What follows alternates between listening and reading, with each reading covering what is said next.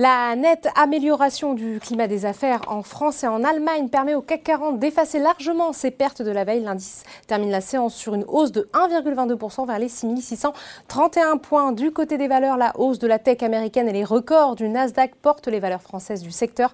Capgemini gagne 2,67%, Worldline 2,58%, Dassault Systèmes plus 2,50%. Après sa forte baisse hier, le secteur du luxe se reprend. Kering progresse de 1,56%. Les données favorables au contexte économique de reprise permettent à ArcelorMittal d'être encore une fois orienté à la hausse, plus 2,43%.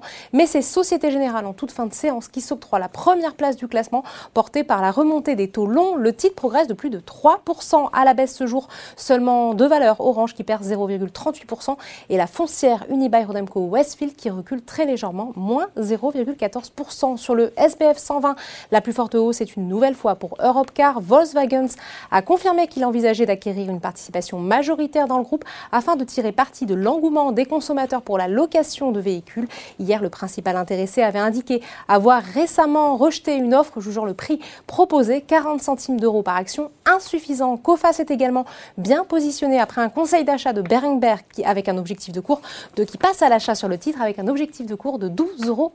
À noter aussi McPhee Energy qui s'offre une progression de presque 7%. Le titre profite par ricochet de l'introduction en bourse de Hydrogène de France qui gagne 4% pour sa première séance. En revanche, les valeurs pétrolières sont en repli et le trou d'air se poursuit aussi pour Air France KLM qui lâche presque 5% depuis une semaine. Enfin, on termine comme chaque jour par les marchés américains. L'optimisme sur la reprise économique l'emporte sur les craintes inflationnistes permettant au Nasdaq et au S&P 500 de s'offrir un nouveau record. Voilà, c'est tout pour ce soir. N'oubliez pas, toute l'actualité économique et financière est sur Boursorama.